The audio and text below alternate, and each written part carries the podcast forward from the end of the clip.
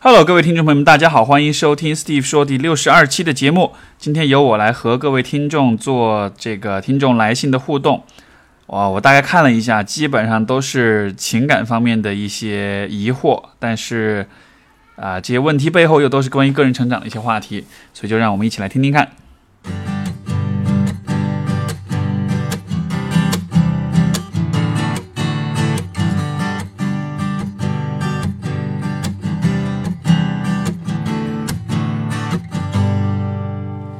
我们今天的第一封来信来自啊、Maria，她说，呃，我在情感里总是很被动，非要别人有所回应、有所表示才敢前进。啊、这段时间遇到了一个人，会让我感到困惑。呃，因为现在是在国外读研究生，然后呢，有一个同学，呃，认识的比其他同学早，一起做过很多事，也经常一起玩。我觉得我有点喜欢他，但是有时又不是很喜欢他的一些观念，所以我们经常争论。不过都会妥协，然后理解对方。啊、我对这份感情隐藏隐藏的很好，假装不在乎他这件事。啊、我很娴熟，控制自己，看他的眼神、说话的语气，试图和他做好哥们儿。我感觉到他对我也是若即若离，有时很关心，有时很冷淡。我们独处的时候，他总是走在我前面，有时说话也让我很生气，丝毫不在乎我的感觉。我记得你说过啊、确定一个人爱不爱你，就是看他有没有跟你的同理心、共情能力。所以从这里判断啊、他不喜欢我。但是我跟别的男生说话，或者是有什么别的关系一起做事，我感觉他会有点吃醋，或许是友情里的占有欲强。也总有人告诉我，我觉得啊、我感觉到他喜欢我，可是我感，大家这句话我看，也总有人告诉我，感觉得到他喜欢我啊、就是有别人告诉我啊、觉得那个男生喜欢我，可是我自己感觉不到，我不知道是他不知道怎么去爱一个人，还是因为真的不喜欢我，想请教怎么处理这份情感。其实看完这个故事啊，就是呃，我首先想起的其实是前段时间我的一个来访者，因为这个 Maria 是女生嘛，然后我想起我一个来访者，当然他就是他是一个男生，呃，我想起他跟我讲的一个故事，就他的一个情感经历，大概的意思就是说他呃在大学时代呃认识一个应该算是那种。就是年级的那种年纪上那种非常受人瞩目、非常气质很好、很漂亮这样一个女生。然后呢，她自己可能有点有点自卑，就觉得说可能如果她去追求什么，应该是没戏。但是呢，两个人就因为呃在学校的一些活动的缘故，经常会见面，然后慢慢就走得很近，然后也经常会一起去自习，经常会一起就是啊、做很多事情这样的。然后就是呃。在这个两个人交往的时候，他其实到了一个他想要去表白的时候，但那个时候他没有，他决定没有表白。当时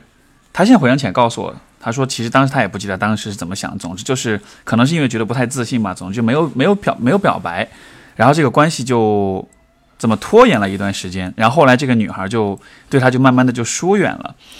呃，疏远了之后他反而就慌了，然后他才反过来。很努力的去追求她，公开的表白示爱，到最后好像就是大家都知道他很喜欢这个女生，但是两个人就关系就再也没有一个更好的一个发展。然后当时他讲完这个故事，他就说他其实特别不明白，就为什么是当时这样一个过程。我听完之后，我觉得特别可惜哈，我就跟他说，我说你知道吗？其实我的理解，如果那个女生就是。他愿意让你跟他走的那么近，而且他愿意让你感觉到你已经到了一个可以表白的时候了。其实这说明，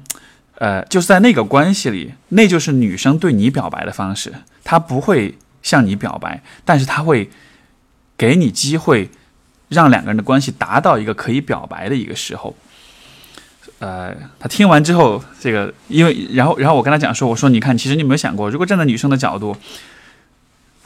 两个人都感觉这个关系已经差不多到那个火候了，但是你一直没有表白，那你想女生会怎么想？她可能会觉得，那是不是他还不够喜欢我？那是不是我不够好？那是不是这个人其实对我不是那么的认真？他只想跟我玩玩或者怎么样的？总之就是说，到了那个时候没有豁出去或者没有表达自己的情感，你反而就会让对方有一些疑惑，因为实际上每一个人在亲密关系里，在面对情感的时候。其实都是很不确定的，甚至说都是有点自卑，都是有点对自己容易怀疑自己的。即使是那样一个很受人瞩目、很受欢迎的那样一个女生，她其实依然会怀疑自己，说我的魅力够不够，我能不能真的让这个人喜欢我？那我想到那个故事，关关联到这个跟 Maria 的这个故事，我觉得很有关系的一点就是，呃，我们每个人在亲密关系里其实都会有这样一个节点，就是在我们在两个人坦诚的表达对彼此的爱意之前，我们都会有这样一个很紧张、很焦虑、很担忧的阶段，我们会害怕说，如果我过早的表达了我自己的情感，而如果对方不喜欢我的话，那样子就会显得我很蠢，就会显得我好像自作多情，对吧？所以说，因为大家都会有这样一个担心，所以说在那种有好感的暧昧的阶段，其实人们都会有这样那样的一些，呃，就是想要流露、想要表达，但又但又有点。遮遮掩掩的那种表现，就比如说，你看，其实 Maria 有说到，她说我把这个感情隐藏的很好，装作不在乎他，娴熟的控制对他的这个眼神啊、说话的语气啊什么的，试图和他做好哥们儿。然后，你有没有想过，其实同样的道理，有没有可能这个男生他也是在做这样的事情？然后，而他做的事情给你的带来的体验跟印象就是，啊，好像他这个若即若离，有时候冷淡，有时候关心，不考虑你的感受，但同时又会吃醋。对吧？所以其实我我的理解，你告诉我的这个这个场景、这个关系当中，可能就是两个人都对对方有好感，然后也都想要去流露出这份好感，也都想要去呃呃发展这样一段关系，但同时又都都会呃有这样一种对自己的不确定和怀疑，所以说就都会有这样一种很矛盾的表达，就是一方面我想让你知道，我想让你关注我，想让你在乎，但是另一方面我又不想被你看穿，说我很喜欢你，对吧？因为可能当别人看到我们很喜欢一个人的时候，这这是一种暴露的，这是一种脆弱的一种，呃，一种比较呃，就是露裸露在光天化日之下这样一种感觉。所以，所以我的感觉是，你们两个在这个关系里，其实都会是这样一个状态，你们都会感到不安全，然后你们都在用各自的方式去试图去掩饰自己的情感。这么做我理解，但是我觉得这样子做很容易带来。就跟前面我讲那个故事一样的结局，就是会让人有，就是会容易产生那种让人令人惋惜的结局，就是因为我们会用我们自己的方式去，呃，去呃去表达，或者说去阻止自己表达那个情感，但是我们的方式在对方看来就有可能有不同的解读，对吧？你看，比如说这个男生，他呃。若即若离，有的时候冷淡，有的时候关心，然后包括说话的时候会有惹你生气啊什么的。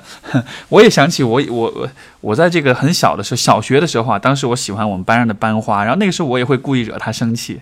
我在惹她生气的时候，其实我心里特别爽，因为我觉得哇，她关注到我了，而且她特别的关注我，因为那个时候她生气嘛，对吧？她会她会冲你大吼大叫，她会怎么样？就所以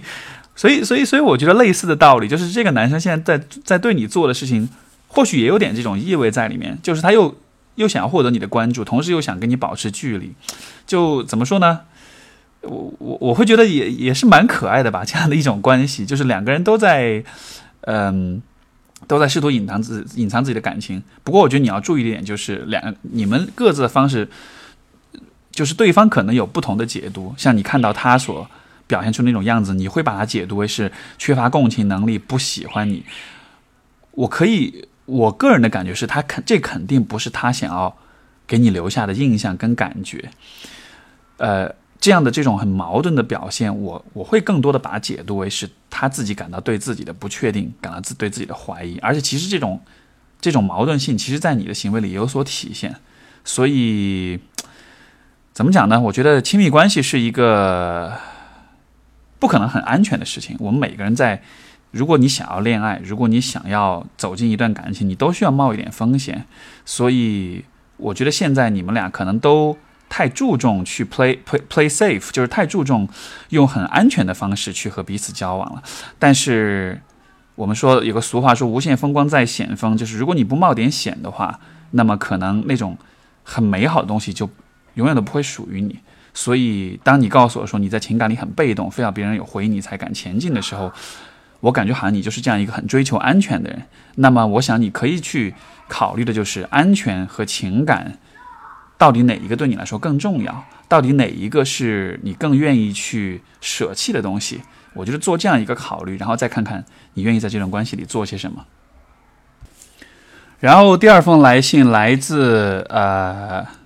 这个来这个这个这个听众，我们就叫丹，就是。就我用一个字吧，因为它是全名，我就只是取它其中一个字啊，叫丹。然后这个故事相比于上面的一个来信，你看就可以看到哈，下面那个是在大家还是学生比较单纯的感情，这个可能就复杂一点了，走入社会了，感觉感情也变得复杂了。呃，这个信是这样的，他说：“Steve 老师，我跟一个男生暧昧了几个月了，他一直态度不明朗。我个人学历能力不错，他创业找我帮他做很多事，有时我会有情绪，觉得凭什么给他付出这些，但又做不到撒手不管。这种抱怨情绪表露出来，他还会烦。他属于异性缘不错的人，有女生对他有意思，成天给他打电话。搬家暂时没找到住处，住他那儿，我会不高兴。他说那是他是师妹老找他，他办事儿也没办法，也不能把人赶走啊，还说还说我小心眼。”之后，他因为那女生说索取，呃，之后他因为那女生的索取说了他啊，这个话有点绕哈，说不再跟他来往了。可是我无意间看到微信，就是男生对那个女生说是，看来真是性格不合，本来对你还挺有感觉的。我一下觉得他这段时间一定是在撩人家，一边索取着我的好，一边还跟其他女生暧昧，于是很生气。他解释说，那女生身上确实有他喜欢的地方，但对他没意思，还说还说在。再说，我有什么必要跟你解释这些？我们就是朋友。之后我再有类似吃醋，他会都说我小心眼。我们就是朋友。我我表露想正式在一起的意思，他会说什么？我现在创业给不起承诺，我们可以是好朋友。于是我疏远他，觉得要当朋友，那还是保持距离吧。我害怕付出越多后，最后伤害越大。可他却还是继续成天找我索取我的付出和情绪价值，想我继续在他身边维持这种关系。还说他也不会约束我，其他男生呃约我，我也可以去。所以他是想互为备胎，骑驴找马吗？我该不该接受这样这种没有安全感的暧昧关系？难道我也应该把他当个备胎来看？他创业是否能成功啊？是否能感激我陪他白手起家吗？这个最后这个问题很好玩哈，看他创业成功是否感激我陪他白手起家？呃。是不是跟上一个故事比一下复杂了好多，对吧？就像走入社会了之后，人心都复杂了哈，利益跟各种关系交织在一起。其实我觉得这种所谓的这种走入社会之后很复杂的感情哈，然后，呃，怎么说呢？就是可能大家都会有一种感叹，觉得人成熟了之后或者年纪大一些了之后，感情就变得复杂了。我觉得这个。我也会有这样的感觉，就是说这个复杂复杂在什么呢？我觉得最关键一点就复杂在，其实你看，因为这两个故事放在一起做对比的话，有一个很重要的区别，就是在 Maria 的那个故事里面，那个男生表现出来的若即若离也好，这种呃呃不感不在乎他感受也好，你能够知道，就是说他所做的所有的事情，其实都是出于。跟你的关系，跟你的情感，就他没有其他的动机来做任何这样一些事情，对吧？就算是他表现出有点冷漠，你有点疏远你，你也会知道这单纯只是一个因为你们的关系而做出的事情。但是在这个单的这个故事里面，你看这就很复杂了。这个男生他的动机、他的出发点、他的所有的言行，呃，背后的那个意图，其实就非常非常的难以确定。你看这里面一方面有创业，呃。你为他提供的支持跟帮助，一方面有就是啊，他和其他女生的这个交往，一方面又有你和他的这个关系。那么其实这就是三重的因素放在一起，所以很多时候，其实你会很难判断说，呃，这个人说的很多话或者做的很多选择，到底是出于对你喜欢，是出于有利于他的创业，还是出于呃有利于他和其他女生交往，或者是什么其他的其他的一些事情。所以就是，呃，怎么讲，就是这样的一种关系状态。我个人是觉得，如果有有选择的话，我觉得尽量避免去选择这种出发点或者动机很复杂的关系。如果你是一个情场的老手，你很会玩这种游戏，这样的一个场景是一个我觉得一个 hard 模式，一个一个最难度等级最比较高的模式哈。一般我说这个难度等级高的模式，要么就是两个人之间除了感情之外有利益、有工作上的连接，要么就是对方是已婚的或者是有伴侣的。呃，当然我不是在说，就是鼓励大家去呃去去去去去参与别人的感情，但是只是说，如果遇到这种场景的话，从复杂性上来说，从难度上来说，这是属于比较难的一些场景，因为在这样一些场景里，你你很难去区分对方对你的言行以及态度，他的出发点来自哪里，他的动机来自哪里。如果说就是两个人关系单纯只是。浪漫关系的这种交往，不涉及到利益关系，也不涉及到其他的不同的其他的一些这种关系的这种啊选择或者舍弃、取舍这样的问题的话，那么你就可以更细，就是就算他表达出对你的呃不满，或者说是呃态度会不好，或者说是让你感到不舒服，但至少你知道，所有这些全部都是仅限于你们俩的关系的。对吧？所有发生的事情都是放在你们两个关系这样一个语境里面的，但是在这个关系里，有很多的事情，呃，看上去可能是和牵扯到他的其他方面的利益，那么你没有办法去很确定的知道你和他的关系，在他所有的这些利益、所有的这些动机里面，他到底占到怎样一个比例？所以这样的情况之下，你问我说要怎么去该不该接受这样一个关系，我不能给你做一个绝对的判断。呃，我我我的猜想是，可能很多朋友听到你的故事，会包括你身边的朋友，可能会告诉你说啊，他就是个渣男，他就是在利用你。呃，做出这样的结论很容易，但是我理解，其实我也猜想这样的结论，你身边有很多人跟你讲过。但是另一方面，我理解你依然对这个关系有犹豫，没有放弃，可能也是因为你对这个人是有喜欢。对吧？你是有在乎，你也对这个关系是有一定的期待，所以说我我可能不会直直白的告诉你说你不应该去接受这样一个关系，但是我愿意告诉你的就是，这将会是一个很困难的游戏，它的难度会很高，这里面的最大的挑战就是在于你你你可能会很难能够完全的去信任啊这个人的动机，他的出发点，因为他呃对你的很多言行，可能背后都都带着一些。和你无关的一些动机，所以说，最终我觉得这样的一个状况还是你自己的选择，就是你愿意玩这个高风险的游戏，来啊继续去实现你对这个关系的期待嘛？还是说你会觉得你想要的关系可能不是这个样子的，或者说你觉得你想要的关系不值得花这么大的风险和这种心心力去啊，就是说去实现去追求它？然后其实还有一个角度，我想指出就是，你看，其实你心里面有感觉不满，凭什么会给他付出这些？包括这个他做的一些事情，其实已经让你有生气，对吧？反过来，但是他继续每天找你去索取，然后好像你也是你也是愿意去付出的。就他一直找你的话，似乎你就能够，似乎这种这种对待你的方式就能够维持住这个关系，也能够保证你继续付出。那。呃，当然这是我一个推测啊，就是说，好像给我的感觉，你在这样的关系里，就好像是那种就付出型的那种人，就好像，就好像你不付出的话，就就就哪儿不对的样子。因为我的理解是，呃，如果我是一个很很很怎么说呢，很关注和在乎我自己的一个人的话，那我付出，我我一直都在付出给一个会让我生气、会让我不爽，而且会让我感到不安全的人的话，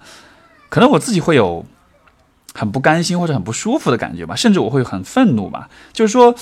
因因为我在读你的故事，我是把我自己放在这个场景里，然后我会感觉到，就我自己发内心的感觉是我凭什么呀？而且我感觉其实你也会有这样的这种情绪，但是好像你没有太把这种情绪当回事，好像我的感觉好像是你是在说服自己不要有这样的情绪，然后。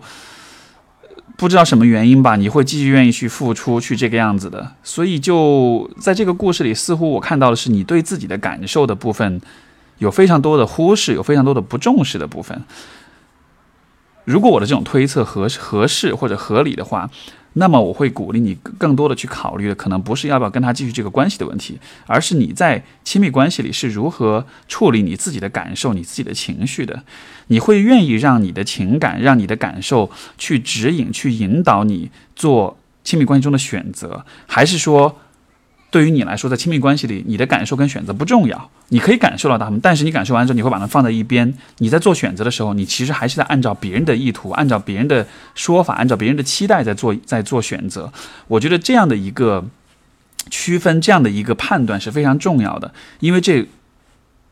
我的理解是在一段健康的高质量的亲密关系里，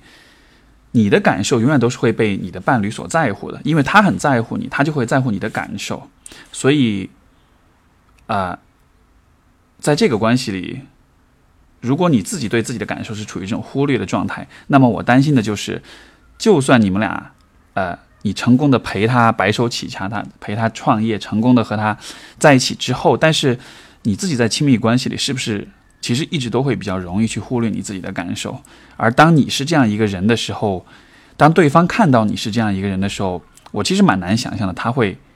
他对待你的方式是就会有怎么样的一些变化？他会不会就不明不白，就不呃不知不觉当中会觉得说，也许你的感受没那么重要，也许他可以啊在不考虑你的感受的情况下最大化他的利益。所以这是我觉得看到这个故事我更深层的一层一一一方面的考虑吧。哎，所以说啊，亲密关系、恋爱多么复杂，对不对？好，我们下一封信来自苗苗，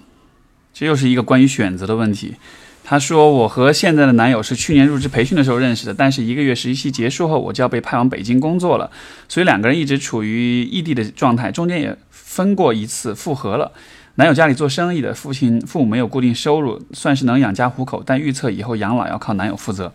我去年研究生留学。”毕业回国啊，没有选择在家工作，也因此和前男友分手。两年异地，两年异国恋。前男友从大学毕业后就一直在家工作，啊呃，一个小镇啊，然后感觉个人感觉他的眼界和格局比较窄，也没有自己打拼的经历。分手后就一直保持联系，中间双方删除拉黑拉黑过很多次，却又一直彼此放不下。对于以后感情的选择还是比较迷茫的，不知道该选择回家，还是选择到现男友的城市发展。和前男友相处时。啊，像认识了很久的朋友，呃，而且可以完全做啊自己，不顾任何事情，比较随心自由。但是在考虑到未来的时候，又觉得他的工作能力和经济能力不足以支撑一个家庭。哎呦，这个短信我把它关一下。和现在的男友相处啊，感觉会有些动摇和不确定，感觉他会比较理性，不会事事都随我，也会啊要求我要多理解他的家庭情况，要要有能够一起。啊，同舟共济的责任感，所以关关于这个感情的选择，不知道怎样才是适合自己的。现在的状态就像是困在一个点上，既回不到过去，又看不到未来，想前进又担心，想重新试一次又没有勇气，焦虑又迷茫，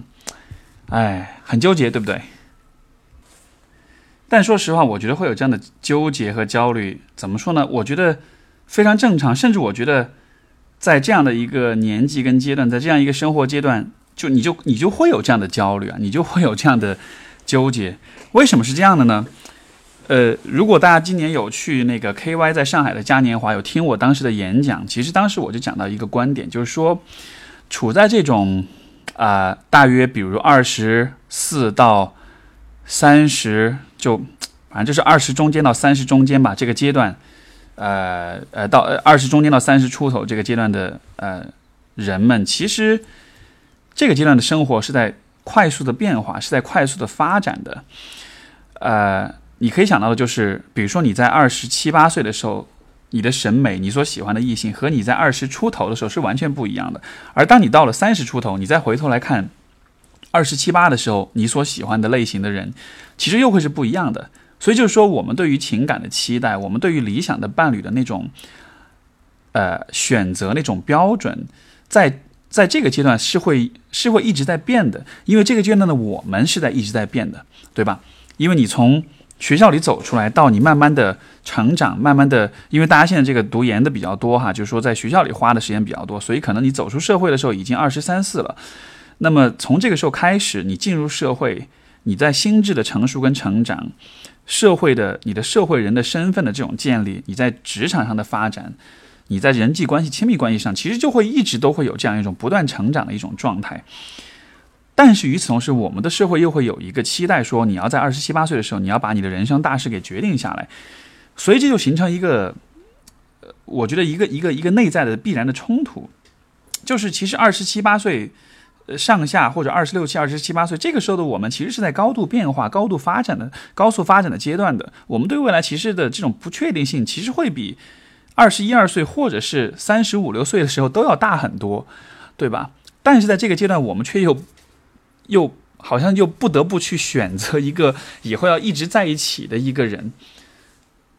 这样子的选择，在我看来，就会让人感到很纠结、很迷茫，因为你连你自己未来会接下去的几年会有怎么样的发展，会变成什么样的人，你都不确定，你更不要说能够确定。你的伴侣在几年之后也能满足你的期待，你们的关系在几年之后也能满足于你对于亲密关系的那种需求，对吧？就比如说刚刚毕业的时候，你可能会关注男朋友家里的这种经济状况，呃，你会觉得因为你自己刚毕业，你自己每个月只有几只有三四千四五千块的收入，你可能会觉得这个时候啊，伴侣的这个经济条件跟家庭背景特别的重要。可是俗话说啊，屁股决定脑袋。当你工作了几年之后，当你已经月薪可以到一万、两万，甚至三万了，那个时候你再回头来看你的亲密关系的期待，你会发现，其实你对对方的这种背景或者是经济条件的要求也存在，但它不会那么的重要。就是说的俗气点，就是人有钱了之后，就会关注比钱高于钱、高于生活的东西。那个时候，你会更关注的是他是否在乎你这个人，他是否。重视你的感受，你们俩之间是否有足够的亲密感，对吧？当然，这个我只是举一个例子，就是说，呃，我想说明的问题就是，我们其实从二十多到三十多这样一个生活阶段里面，我们在经济、在经济水、经济实力上，在社会地位上，在心智的成熟、见识、呃，事业各个方面，其实都会有处在一个一直持续上升的一个阶段，所以在这个阶段。我的理解是，如果一段关系让你感到怀疑，让你感到不确定的话，那么在未来你们的发展，随着你的不断的成熟跟成长，随着生命生活的不断的推进，这种怀疑跟不确定，它多半是会越来越多，而不是越来越少的。因为人们的路更多的时候是渐行渐远的，是往各自的方向在走，对吧？那种，所以在这样一个情况之下啊，我的两点建议，第一就是说。不要着急做这个选择。如果现在你觉得两个人的选，两个人都让你感到迷茫，都让你感到不确定的话，那么就不要着急选，因为有的时候这种迷茫不单纯只是来自于这两个人的条件如何去取舍，有的时候他这种迷茫，他的。他的背景，或者他更多的可能是他背后的这种迷茫背后，可能更多的其实是你对于生活、对于未来的一种本来就有的一种迷茫。所以我觉得不要在这种双重迷茫之下去做情感方面的选择，因为这样子的话，很有可能你做出的选择之后会后悔。另外一个方面就是说，啊，我其实有看到你会比较关注说这个经济能力也好，这种家庭背景也好。我刚才我有讲到就是。或许你也可以从这个角度来想想看，现在你对自己的经济实力跟物质条件是怎样一种感觉？是不是你自己其实对你的收入、你的工作会有比较不安全的感觉？你对生活上的支出开支会有比较大的压力，对吧？如果是这样子的话，或或许这就是为什么你会比较关注到这两个男朋友他们各自的这种家庭背景。我觉得这样的关注没有问题，只是只是我想让你想象，如果。三年、五年之后，你的收入翻了好几番了。如果你的生活上完全不愁了，你的事业发展的很好，你可以比较相对来说比较轻松的应付所有的这些生活中的开支。在那个时候，你的选择的标准，这种权重是否会有变化？你对于一个人经济上面的这种能力和实力是否会这么的关注？或者说，到了那个时候，你不再需要担心经济方面的问题了，那你会关注什么？那你会在乎什么？所以。我会觉得现在你的这种焦虑跟迷茫，这更多的不是因为当下你没有看清楚这些选择，而是因为当下你所处的这个位置，可能就这种迷茫就是必然的，就是就是难以避免的吧。所以我不知道这样的回答是会让你更清晰，还是有更多的疑惑哈。就我希望是让你更清晰一些了吧。好了，第三封信来自小粉丝 F，他说。啊，今年二十八，半年前失恋后感到很痛苦，极度渴望改变，生活各个方面都，呃，困住的感觉。所以自己做的事情是从回顾过去这段感情为起点，尝试发现、总结关系里爆出的暴露出的问题，并推而广之去了解亲密关系。然后这个过程中探索到了关于自我成长的很多的话题，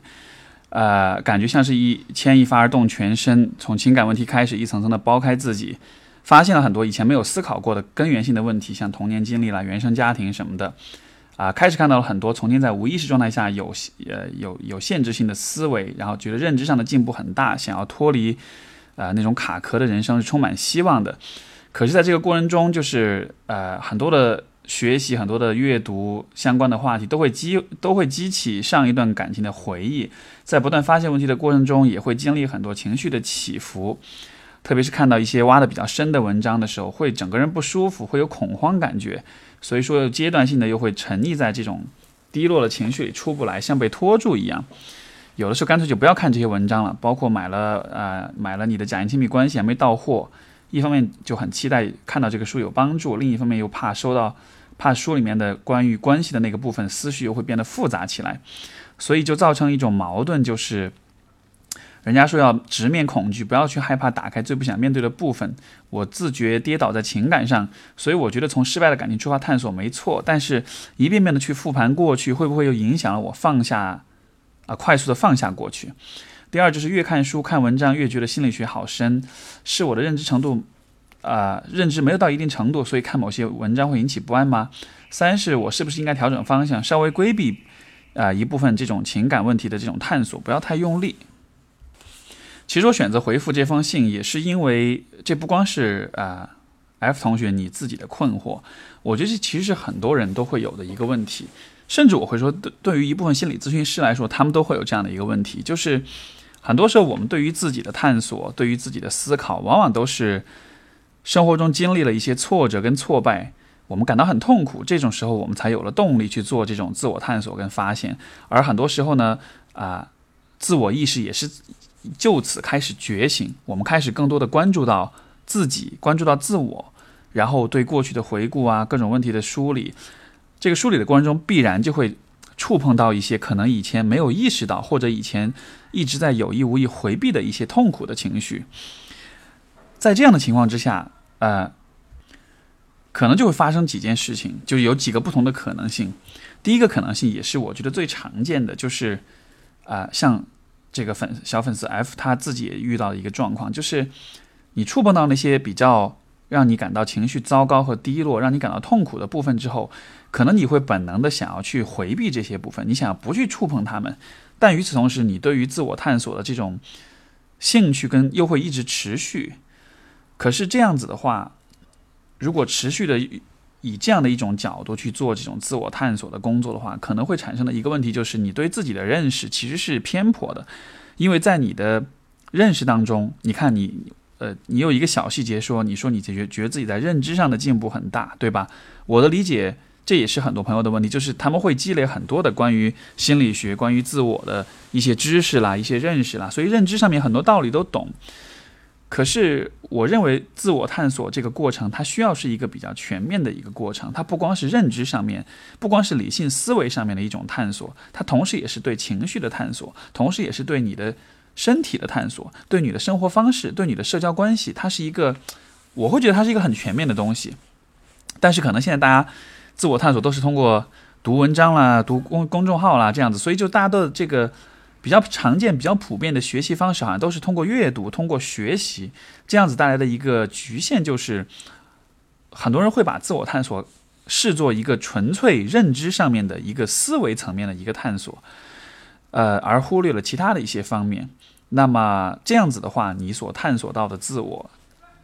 可能就不包括情感的部分，不包括你的身体的生理的部分，不包括你的环境的。和社会关系的这个部分，对吧？这样子的话，你探索出来的自我可能的确就是会有些偏颇，有一些不全面的。所以说，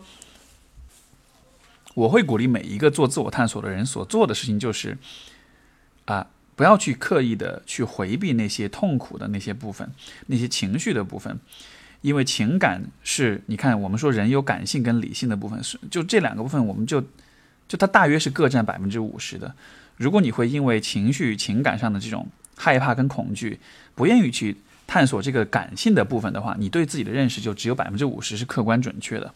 对吧？但是当你在这个探索过程中遇到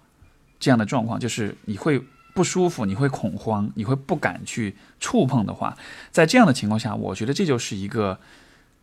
信号，说明其实这件事情也许你不要继续自己一个人做了，也许这个时候你可以去。寻找一些帮助跟支持了，什么样的帮助跟支持呢？心理咨询，我认为就是一种非常好的方式，因为如果有一个人陪着你一起去做这件事情的话，并且在你感到恐慌和不安全的时候能够支持你，能够安抚你的话，这样子你就不会因为自己的那种恐慌而回避而忽略掉你自己身上很重要的部分了。我理解现在有些朋友可能。关注心理学也很多，但是他对于心理咨询，对于自己去做咨询这件事情，可能会一直有点抗拒，或者说不太愿意。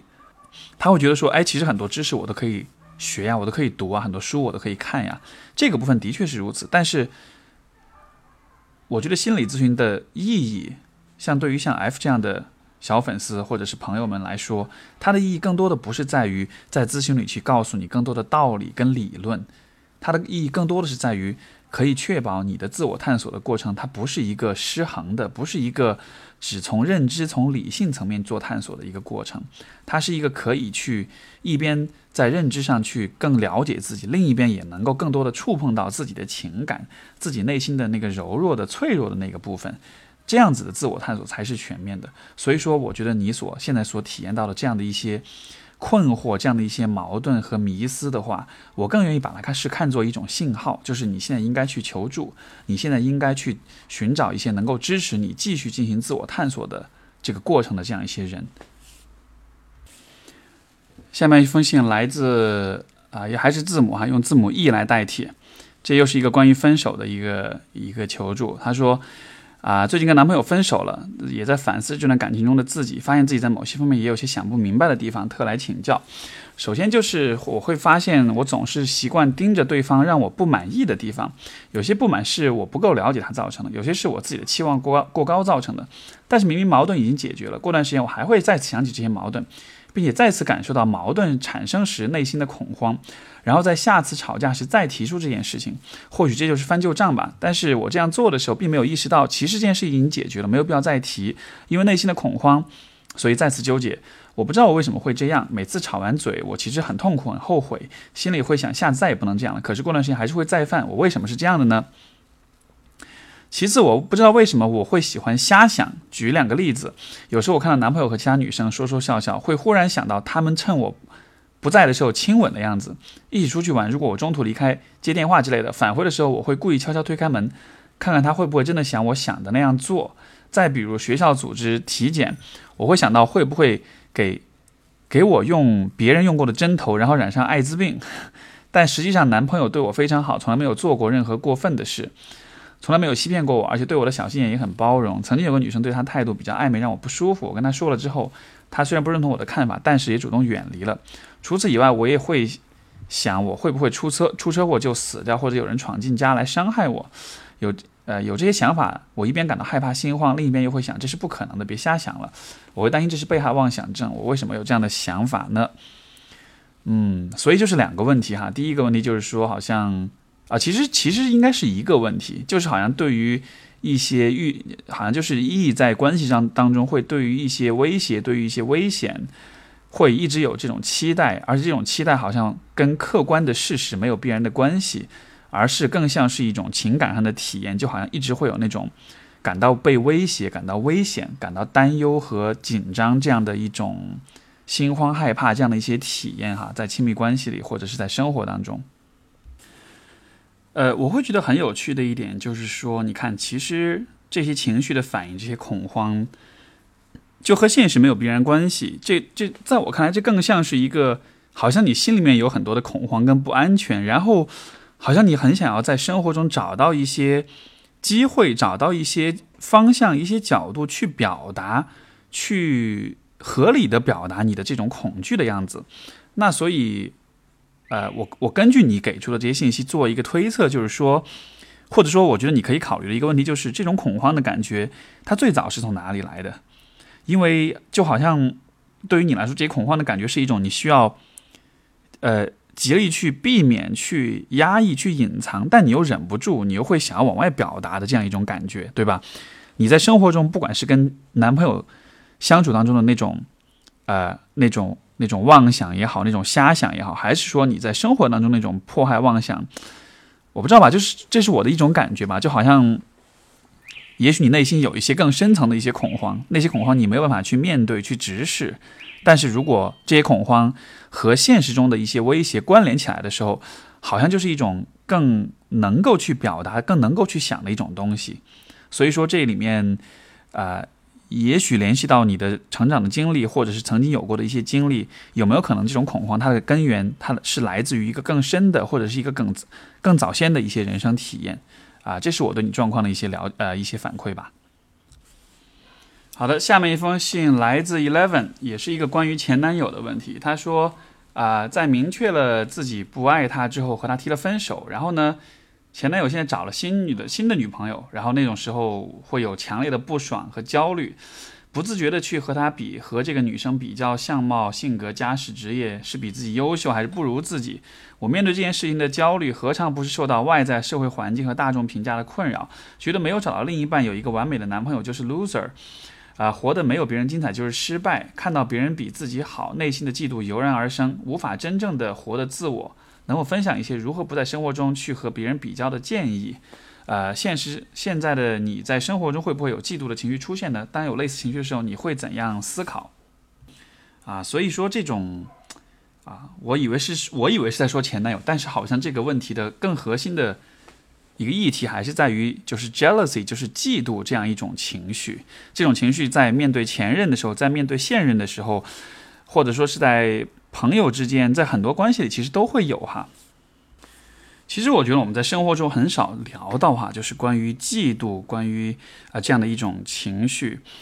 从我的角度来理解，其实任何形式的嫉妒，它都是一种，就它背后可能都是存在着一种，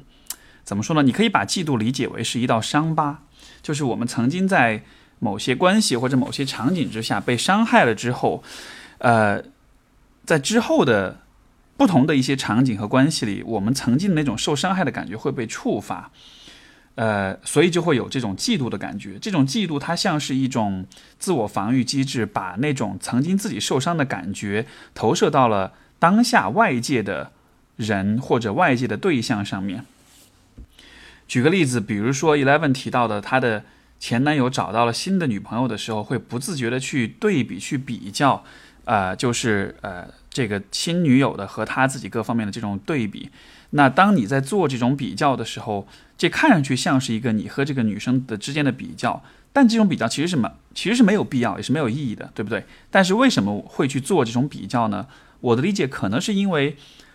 也许是曾经你自己会有那种被评价、被比较的这种体验，而这种体验其实它会给你带来伤害，会给你留下一些。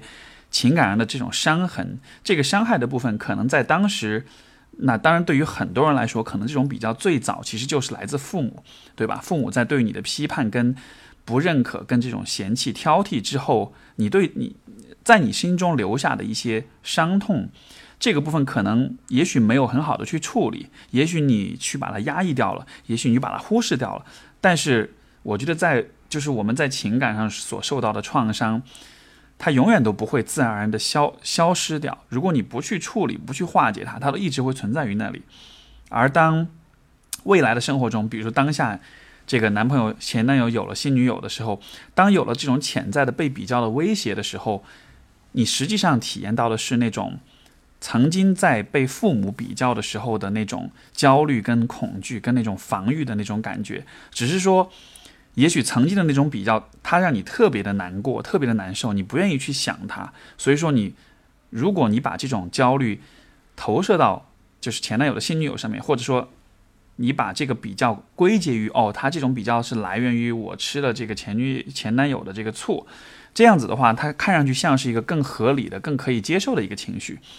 对吧？所以说，这是我对就是嫉妒的这种。